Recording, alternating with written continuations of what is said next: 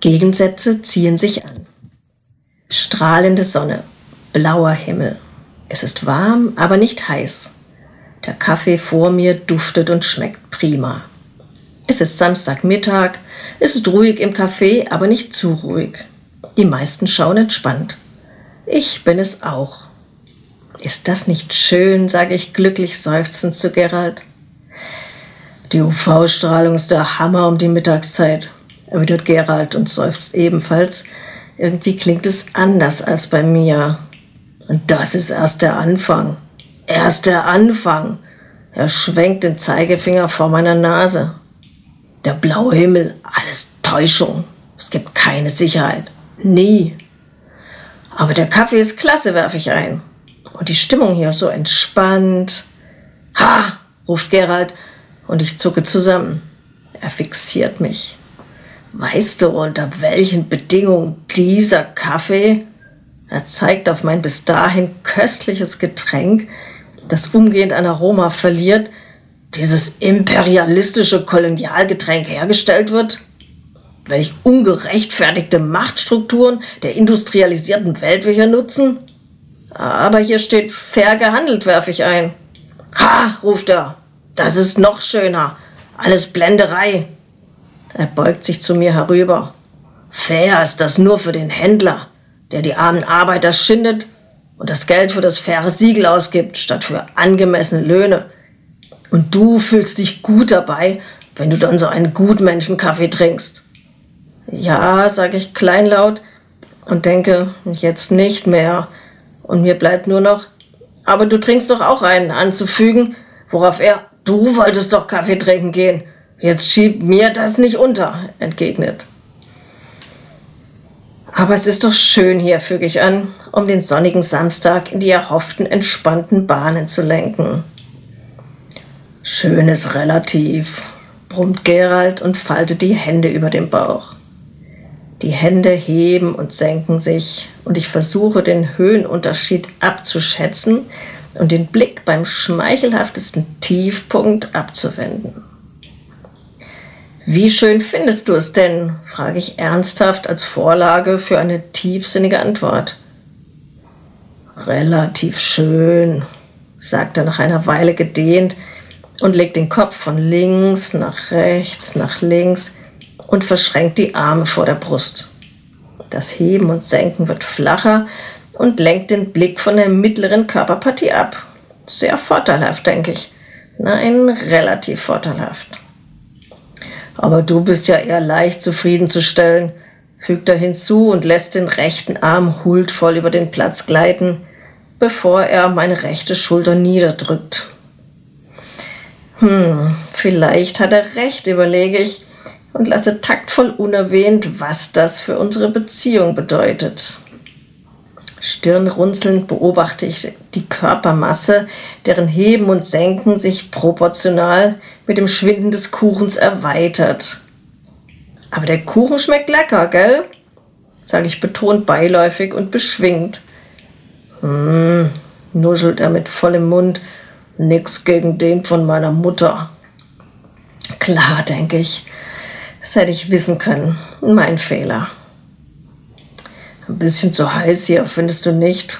fragt Gerald dann, als er sich noch die letzten Krümel aus dem Gesicht fischt. Und irgendwie auch nix los hier. Och, setze ich an. Ich dachte, du magst es ruhig. Ja, aber nicht so ruhig, sagt Gerald. Sollen wir nachher in die Stadt gehen? Da ist Stuttgart-Nacht. Oh Gott, ruft Gerald. Die ganzen konsumverrückten Landeier, die parallel zum Geldverlust wenigstens ihr ausgehungertes Kulturkonto füllen wollen. Ja, bleib mir fort. Ich atme tief, aber geräuschlos ein. Relativ geräuschlos. Wir könnten ja mal zu einem Konzert gehen, schlage ich unverbindlich vor. Konzerte, sagt Gerald verächtlich. Das ist reine Geldmacherei der Veranstalter und der Plattenfirmen. Er lehnt sich im Sessel zurück, breitbeinig, die Hände auf den Knien. Die meisten können live gar nicht mehr singen, sehen echt scheiße aus und fallen besoffen von der Bühne. Das ist dann die aufwendige Bühnenshow, dass ich nicht lache. Dafür zahle ich einen Haufen Kohle, von dem die sich vor mir besaufen können. Und ich muss überteuerte Getränke bezahlen. Nee, danke. Ohne mich. Ja, mein guter Gerald lässt sich nicht verscheißern, denke ich bewundernd, um mir nicht auch noch selbst den Nachmittag zu verderben. Der durchschaut sie alle. Wir brauchen noch Klopapier, sage ich unverfänglich. Ja, da willst du sicher wieder dieses feine Recyclingpapier kaufen. Ist alles Schmuh.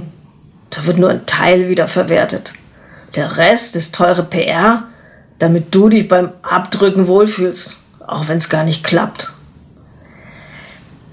Ich bezahle erstmal die Rechnung, schließlich habe ich den menschenfeindlichen Kaffee auf dem Gewissen. Den Samstagseinkauf übernehme ich auch, freue mich, dass Gerald sein sechslagiges in flauschig weich bekommt.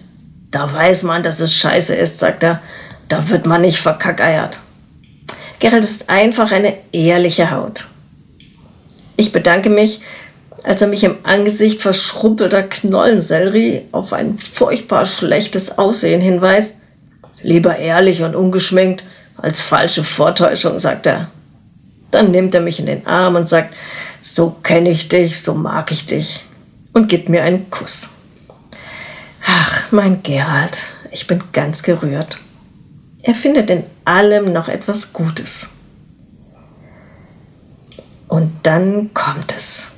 Er schnappt sich verstohlen eine Packung Mancherie aus der Was raus muss, muss raus Ecke und überreicht sie mir feierlich zwei Regalreihen weiter. Du hattest doch Geburtstag, sagt er, und seine Stimme zittert. Nochmal alles Gute. Noch ein Kuss. Ich kämpfe mit den Tränen.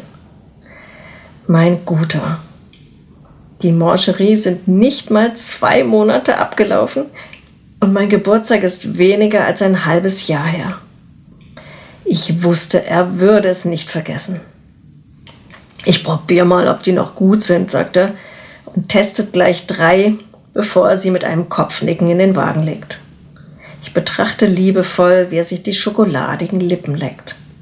Was für ein Prachtstück. Und was für ein Glück, dass ich ihn noch abbekommen habe. Ich denke mitleidig an meine Freundin Dörte, deren Mann immer nur bügelfreie Hemden trägt. Gerald kauft natürlich die normalen. Weniger Chemie, besser für die Umwelt. Und vor allem, damit du nicht aus der Übung kommst. Bei allem denkt er auch an mich. Das ist nicht selbstverständlich. Meine arme Freundin Clara, Ihr Mann fährt mit ihr ins abgelegene Bergdorf in die Alpen, macht ausgedehnte Bergwanderungen und lässt sie einfach in der Unterkunft zurück. Da sitzt sie dann im Mountain Resort, kommt kaum aus dem Wellnessbereich heraus und muss schon morgens mit wildfremden Männern Cocktails trinken.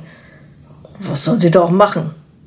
Am Ende hat sie fünf Kilo mehr und ein erhöhtes Krebsrisiko von der künstlichen Sonnenbräune. Ganz anders meint Gerald. Er bucht für uns eine Ferienwohnung. Klein und kuschelig, damit es gemütlich ist wie zu Hause. Auf der Schwäbischen Alb, damit du nicht so weit fahren musst, da wird dir ja leicht schlecht. Und wenn er dann seine Wanderungen macht, kann ich im kleinen Dorfladen einkaufen. Das ist so persönlich, sagt er. Und da kannst du mal in Ruhe was Schönes kochen, weit weg vom Alltag, sagt Gerald und ich spüre, wie er sich für mich freut. Ach, übrigens, setzt Gerald jetzt an, während wir unsere Einkäufe verstauen und er mir die letzte meiner Pralinen anbietet. Es ist ja bald Urlaubszeit. Als könnte er meine Gedanken lesen, denke ich. Wir sind eine Einheit, einander verbunden wie Fuß und Schweiß. Ich habe mir da was überlegt, sagt Gerald jetzt feierlich. Du wolltest doch schon immer mal in einem Schloss übernachten, sagt er. Und ich denke, jetzt kommt's, mein Gott, das habe ich mir immer gewünscht. Auf einem Schloss wie im Märchen, eine Prinzessin. Oh ja. Wir machen einen Motto-Urlaub. Das ist doch jetzt im Trend. Und All Inclusive, das auch noch. Er macht eine angemessene Pause. Ich hole tief Luft. My home is my castle, sagt er dann. Das ist es. Mein Motto für dich zum zweiten Hochzeitstag. Ich halte die Luft an. Dass er daran noch gedacht hat. Da war, der war erst vor vier Jahren. Und? fragt er, als er die Flasche Fabers Sekte den Wagen legt. Er hat wirklich an alles gedacht. Und? Frage ich und hoffe, dass da noch was kommt. Das ist der Hammer, sagt er. Du musst nicht fahren, du musst nicht mal packen. Das ist eine Granate. Und wir können bleiben, solange wir wollen. Du willst, fügt er an. Sowas kann nur Gerald, denke ich. Diese Selbstlosigkeit, dieses Entsagen und doch so einfallsreich. Ich lächle und überlege, ihm nächstes Jahr auch einen Mottourlaub zu schenken. Eine Wellnesskur. Ganz weit weg. Für mich. Da muss er nicht fahren und packen muss er auch nicht. Damit er zu Hause in Ruhe mal was kochen kann. Oder auch nicht. Und er kann bleiben, solange er will. Oder ich will. Die Miete zahle ich schließlich auch. My home is my castle. Das Motto hat er ja vorgegeben. Ist es nicht schön, dem anderen eine Freude zu machen, denke ich, und freue mich schon auf seine Freude.